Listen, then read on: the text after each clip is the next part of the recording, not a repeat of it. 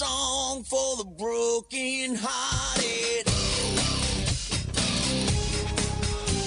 A silent prayer for faith departed.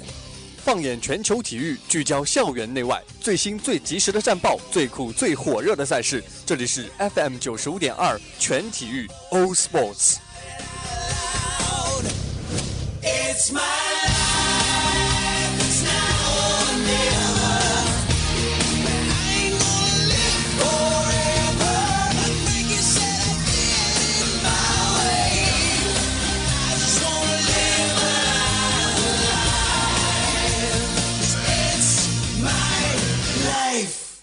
It's my life. Oh, life, All Sports。Do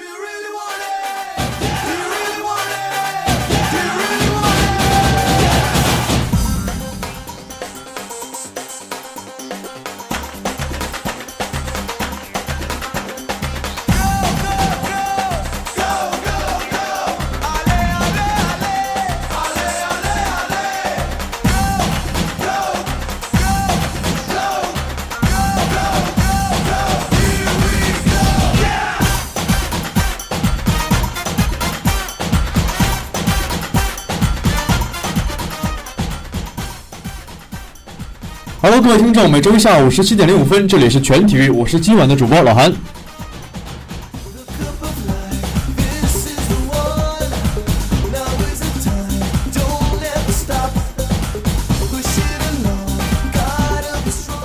依旧分为两个板块：风云战报以及背景聚焦。那么在这样一个寒冷的天气里呢，给大家带来一些比较热血的体育资讯。今天要讲的背景聚焦呢，关是关于自由搏击以及相关的一些格斗方面的运动技巧。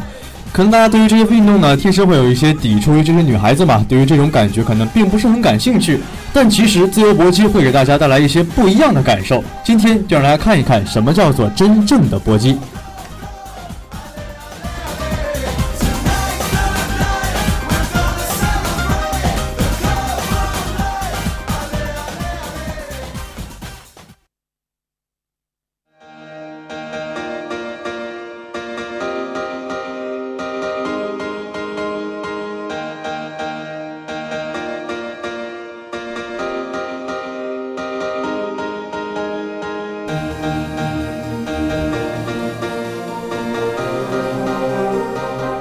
好的，首先还是要说一下我们的风云战报。首先是 NBA 方面，在十一月十七号，东部豪强强强对话，猛龙客场挑战凯尔特人队。那么此战呢，莱昂纳德和欧文进入了神仙打架模式，分别砍下三十一分和四十三分。最终呢，在欧文带领下，绿军加时赛险胜猛龙。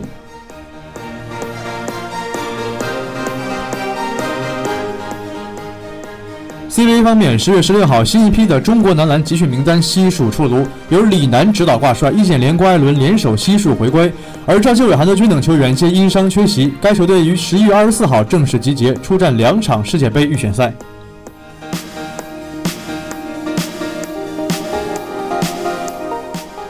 那么最后是足球方面啊，北京时间十月十七号凌晨，二零一八年国际足球友谊赛继续进行，巴西对阵乌拉圭。直到比赛下半场，内马尔才通过点射打进全场比赛的唯一一粒进球，最终巴西以一比零小胜乌拉圭。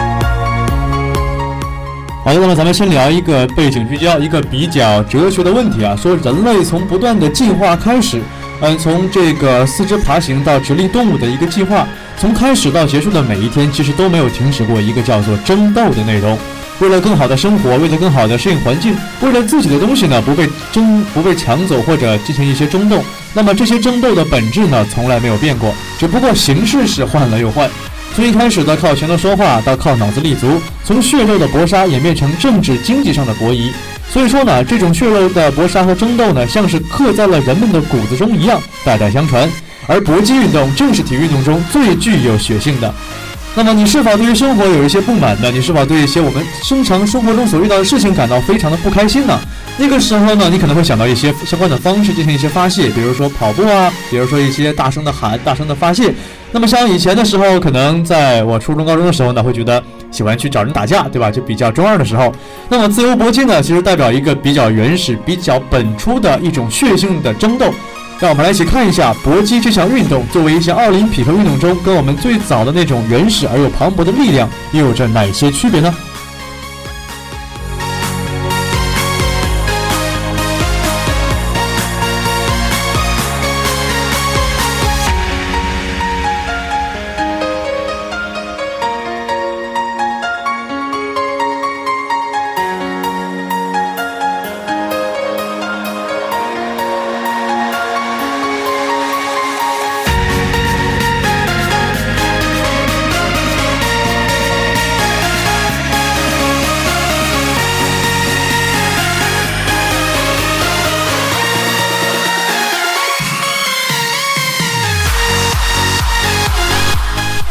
首先呢，要介绍一下什么叫做搏击。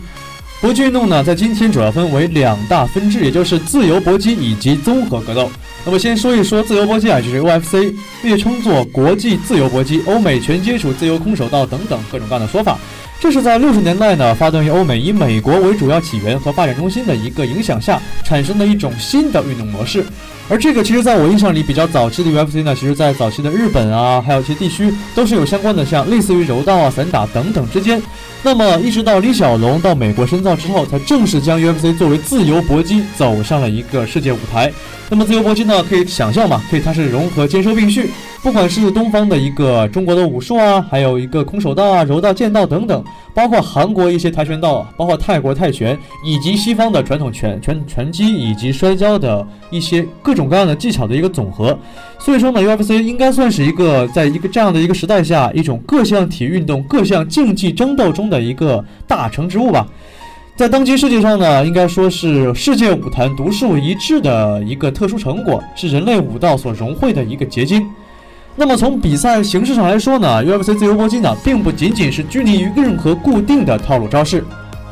所以说呢，它看起来并不像是这种啊拳击啊、击剑啊、空手道啊、柔道等等的有各种各样的规则，看起来好像是非常自由，提倡着在实战中根据情况而自由发挥，灵活施展拳脚肘膝和摔跤等等各种的体术。那么长短兼备，全面施展，以最终击倒或战胜对方为一个目的。就像是早期的某位拳手一样，告诉我基本原理，我将试出我自身的最独特的技法。这句话就是说，在自由搏击这个理念下的一个最好的实践概括。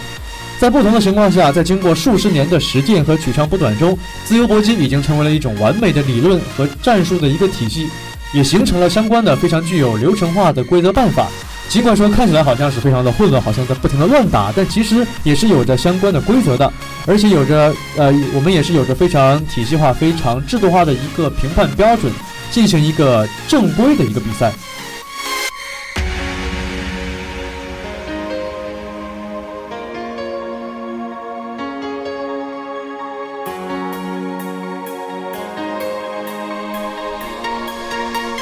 可能女生对于 UFC 自由搏击的一个了解确实是比较少，就算我在我印象里，可能我看的更多的偏向于一种现代的综合格斗。那么和搏击中这种拳拳见血、刀刀到肉的感觉不太一样啊。综合格斗是将拳击、巴西柔术和摔跤等等的运动互相融合，变成一个比较精彩的运动项目，而且有着非常严格统一的比赛规则。那么这种规定呢，也是不偏不倚，它既不会去哎偏向于某一种武技，也不会使某种武技处于一个劣势或者一个优势地位。参赛者可以自由使用拳踢、抱摔、锁技、文技、文脚等等的多种技术，通常是在一个八角形的铁笼中进行。方式呢跟这个 UFC 比较相像，一般是 KO 胜利，或者是优势胜利，或者是医生终止比赛，或者对手弃权，或者分数评定等等，这些都可以进行一个比赛最终的一个胜利和呃失败的一个判定。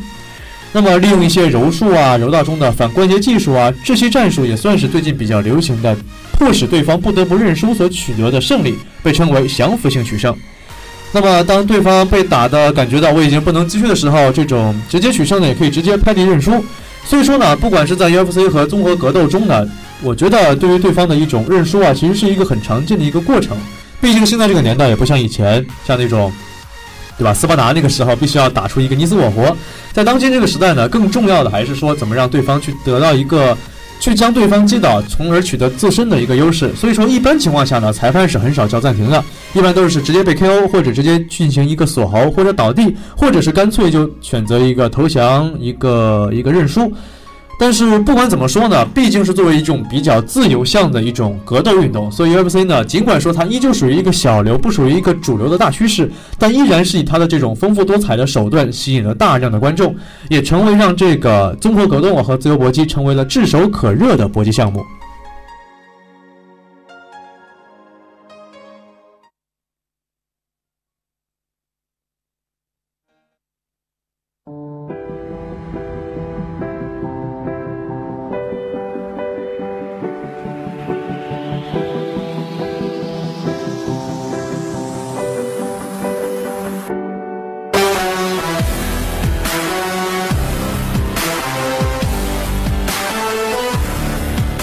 哎，可能说到这个自由搏击啊，包括现在的格斗技术，大家会，尤其作为我们中国人嘛，会自然而然的跟我们的中国传统武术去相提并论，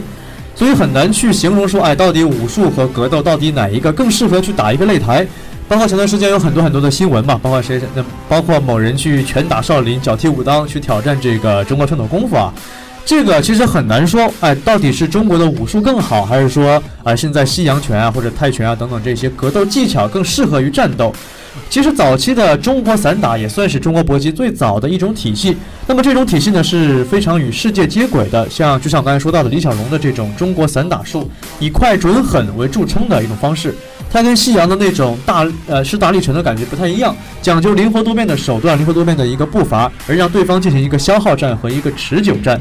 在那个时候呢，其实有很多的中国散打以及世界散打之间的一些交流和对抗，一直到散打王纳顺隔日大败给了康里，表现出了中国散打依旧有着不足的地方。而现在呢，中国散打的中国搏击已经是将我们传统的武术啊、散打呀，包括泰拳呀、柔道呀等等、跆拳道等等，去进行了一个中西结合的道路，进入到一个飞速发展的阶段。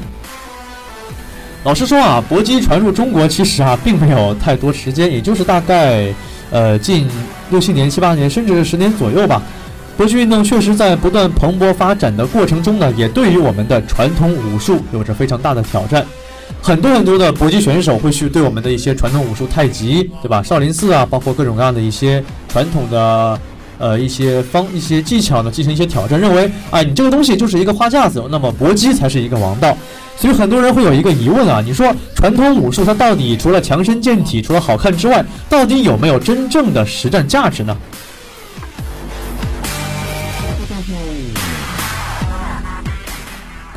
呃，毫无疑问的说呢，在历史中确实是有的。我们知道，看以前很多的电视、电影、电视剧、电影中影视作品里会提到，哎，像什么文科状元啊、武状元啊、武举人等等。当时呢，应该不说是什么什么这个。呃，不能说是叫什么传统武术啊，应该叫一个武师，啊，虽然说可能小说里面那种飞檐走壁啊，这种轻功啊，这可能有点夸张，但是武师确实作为一种行当，要靠着自己的真本事来赚钱。这个真本事指什么呢？就是在擂台上打出一个名声。以前呢，其实没有什么这种啊竞技运动精神啊，没有什么不能做一些阴狠的招数。不管你怎么打，最终的结局就是你胜利，对方倒下，你就是胜利者。所以说呢，这种规则表示出了一个很残忍、很真实的一个状态。舞台们啊，武士们在上台前要签订一些生死状，在台上招招致命，从不留手。当时确实是以对方的性命为一个出发点，一个武呃文无第一，武无第二嘛，总要去打一个生死，打一个排名出来。所以说呢，最早期的这个叫做传统武术，应该说是实战性极强的武术。我们看到，在太极拳中啊，包括在各种各样的少林寺的各种各样拳中呢，其实有一些动作现在已经逐渐被柔化和取缔了。你像像太极拳中的很多步法和剑法，其实在原意中是直接去进行一个缴械和一个反杀的一个感觉。那现在可能更多的去放慢节奏，去进行一个哎修身养性。所以说呢，传统武术自新中国成立之后呢，已经是逐渐成为一个强身健体的运动形式。话又说回来，也越来越少人去愿意哎花一辈子时间去练武。像咱们学校有很多。呃，武术队的同学嘛，他们可能更多的去进行一些方面的训练，更多的也是为了强身健体，去取得一些技巧上面的一些东西。那么对于实战方面的要求确实越来越低了。话又说回来，现在这个年代好像，哎，对于这个武术的个人的能不能打，好像确实已经不再是一个很好的衡量标准了。毕竟已经不再是那个叶问我要打十个那个时候那个年代了，对吧？所以说，传统武术好像已经是失去了它的实战性。那么搏击却在中国进行了一个快速发展，所以看起来好像，哎，这应该是一大喜事儿。毕竟说，你作为一个传统武术，既然你不用来打架，你是用来强身健体，因为一种啊文化传承的话，那势必要有另外一种形式来进行一个，虽然不能说取代吧，应该是一个呃厚积薄发的一个弥补，也就是搏击。但是呢，我觉得。搏击是固然它在中国不断的一个发展是一件好事，传统武术的不断演变也未必是一件坏事，但是我们还是要去保持着对传统的最基本的尊重。武术本身呢，没有什么高低之分，所以我也不知道为什么你说那么多人越来越瞧不起自己国家的东西，总觉得哎，对吧？虽然说可能。崇洋媚外有点夸张，但确实觉得好像说到说到别说到别人啊，说到别的产品呀，说到别的球队啊，说到别的武术等等，会觉得哎很厉害很屌。但说到中国，感觉咦也就那个样子。所以其实我觉得更多的需要的是我们去发掘、去宽容、去寻找那些已经被现代人所遗忘的内涵。需要我们把这一切发扬光大，将传统武术精髓呢融入到搏击之中。所以说很少去不要去探讨什么哎西方搏击啊和传统武术到底是。哪个好，哪个坏？去多一点理性，少一分谩骂，将他们中西合璧，兼收并蓄，取长补短。即使啊，传统武术确实没有什么实战性，但武术精神却代表着求同存异，这也是中华文化最重要的一个部分，可能代表了化干戈为玉帛的一种和而和大一种呃和至上的一种智慧吧。而这种智慧呢，我觉得应该算是一股优秀的财富吧。毕竟中华上下五千年的传统文化告诉我们，以和为贵，对吧？宽己及人。所以说，搏击和传统武术没有必要去分个到底谁高谁低，也没有必要去执着说到底中国武术有没有这种实战和留存的必要。两者和搏击之间呢，必然有着相应的联系，需要我们做到呢是互相的借鉴、互相的吸收，而互相的理解和谅解。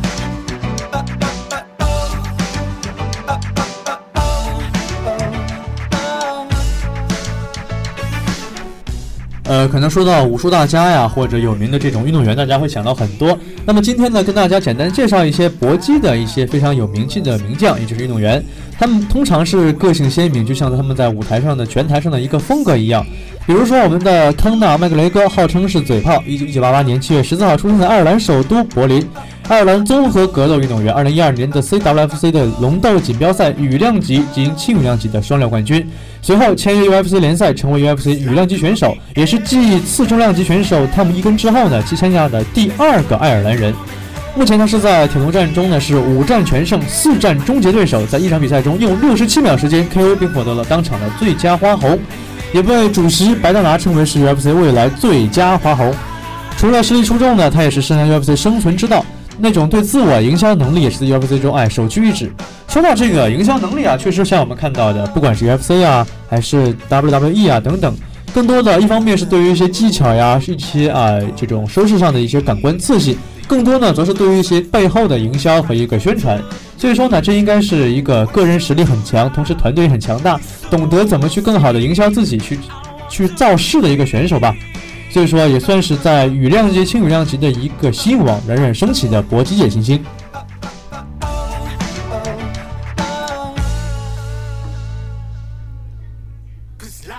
除此之外呢，还有一九七五年四月十四号出生在巴西东库阿里巴里尼的安德森·席尔瓦。嗯，这是一个在权威搏击网站上的排行榜始终高居第一，被认为是世界上最佳综合运动。运动员，嗯，排名甚至超过了前面的重量级绝对王者菲托。那么为什么这么说呢？应该是埃安德森·席尔瓦的一方面是臂展，再一方面是步伐，在不做任何攻击的时候呢，仅凭脚步可以晃开对面的大量的攻击和重拳，然后瞬间发动反击，一招制胜。哎，为什么听起来有点像李小龙啊？嘿嘿，最近好像总是感觉啊，综合搏斗好像更多的偏向于一些关于技巧方面的东西。同时安德森呢也是他这个长手长脚嘛，像一个八腿蜘蛛一样。其实对于一些地面技啊，像锁技啊、肘技啊等等这种面对于地面的攻击，都是有着非常强大的一个优势和经验的。同时，这也是一个非常老、非常老道、非常有经验的一个选手。他有一种 不是特别提倡的比赛风格吧，就是在比赛前呢，先去挑衅对手。那么在这样情况下呢，依旧去保持一个比较沉着冷静的一个状态。不管是遭受到一个怎样多的一个舆论打击，而且确实是安德森·席尔瓦也是在，呃，当年是被韦德曼在第二回合成功 KO，那么也是打了很久的一个比赛嘛，确实是这个怎么说呢？江山代有才人出嘛，各领风骚数百年，确实是在现在一看，毕竟已经是一个老人了，已经是被新王所取代。但是我们不得不承认的是，在 UFC 中量级中长达七年之久的蜘蛛王安德森·希尔瓦，终于是将他的王朝落下了帷幕。而且尽管说他的这个战绩已经被后人所打破，但是他的这种格斗风格以及格斗技巧，却依然被无数的人继续去竞相的模仿和寻求超越。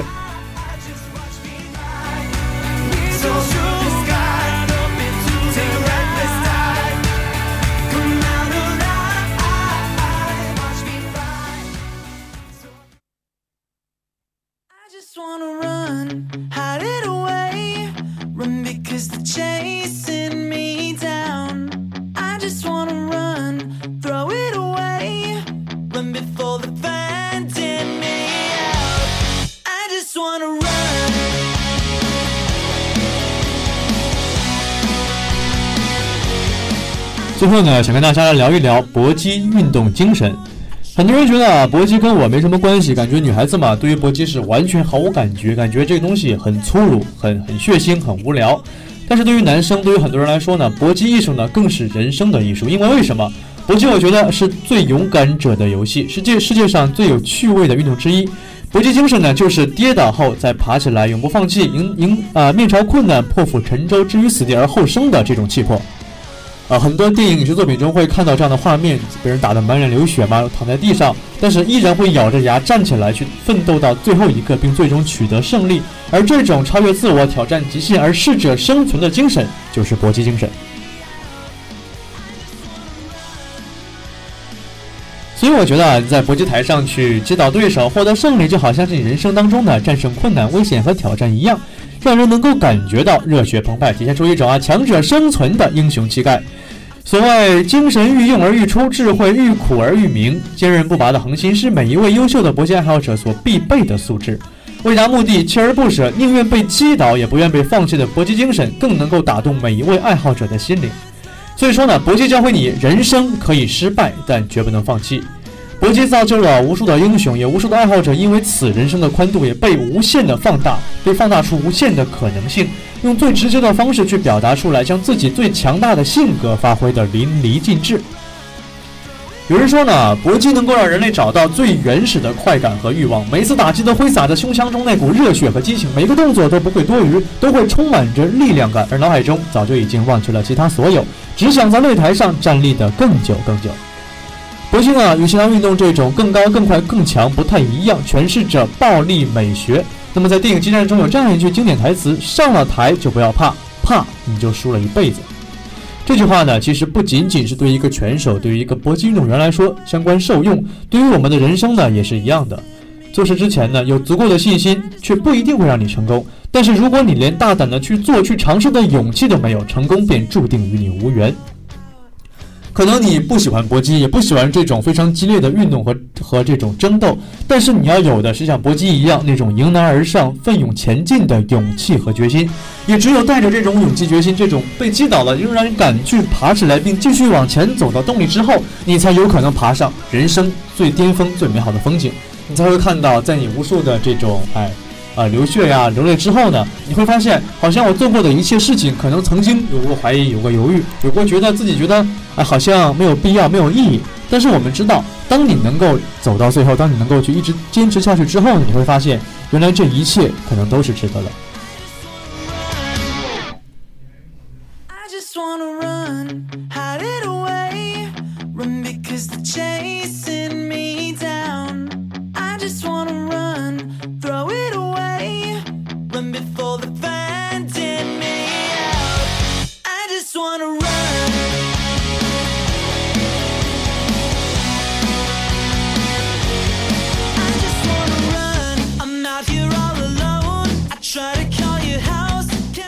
现在已经到了十一月十九号，也算是十一月中下旬了，离离我们的冬天也算是也已经已经立冬了嘛，已经离我们的这个寒冬是越来越近了。在这样天气里，天天下雨还很寒冷，大家可能心情会受到或大或小的影响。而且适逢这个其中嘛，可能大家都比较焦躁，比较状态不是很好，所以这个时候呢，我觉得你去进行一些比较激烈的运动，其实未尝是一件坏事，未尝是一件好事。嗯，可能说你不太可能在学校里面打拳击，对吧？这个可以理解。但是更多的去进行一个跑步呀、打球，去更多的出一点汗，你会发现，当你真正的去拼命运动的时候呢，你的脑海中剩下的是一片空白，剩下的只是对你压力的一种释放。所以说嘛，与其在寝室里对着电脑、对着作业、对着工作去默默无闻，对有有种这种，啊、怎么说，涕泗横流、潸然泪下的时候呢，不如去走出门去，多运动一下，多去感受一下青春带来我们的一些美好和动力。毕竟呢，大家尽管在这个脱发的过程中渐行渐远嘛，但毕竟我们还是二十岁的少年青年，所以依旧要充满着动力和希望的勇敢加油啊！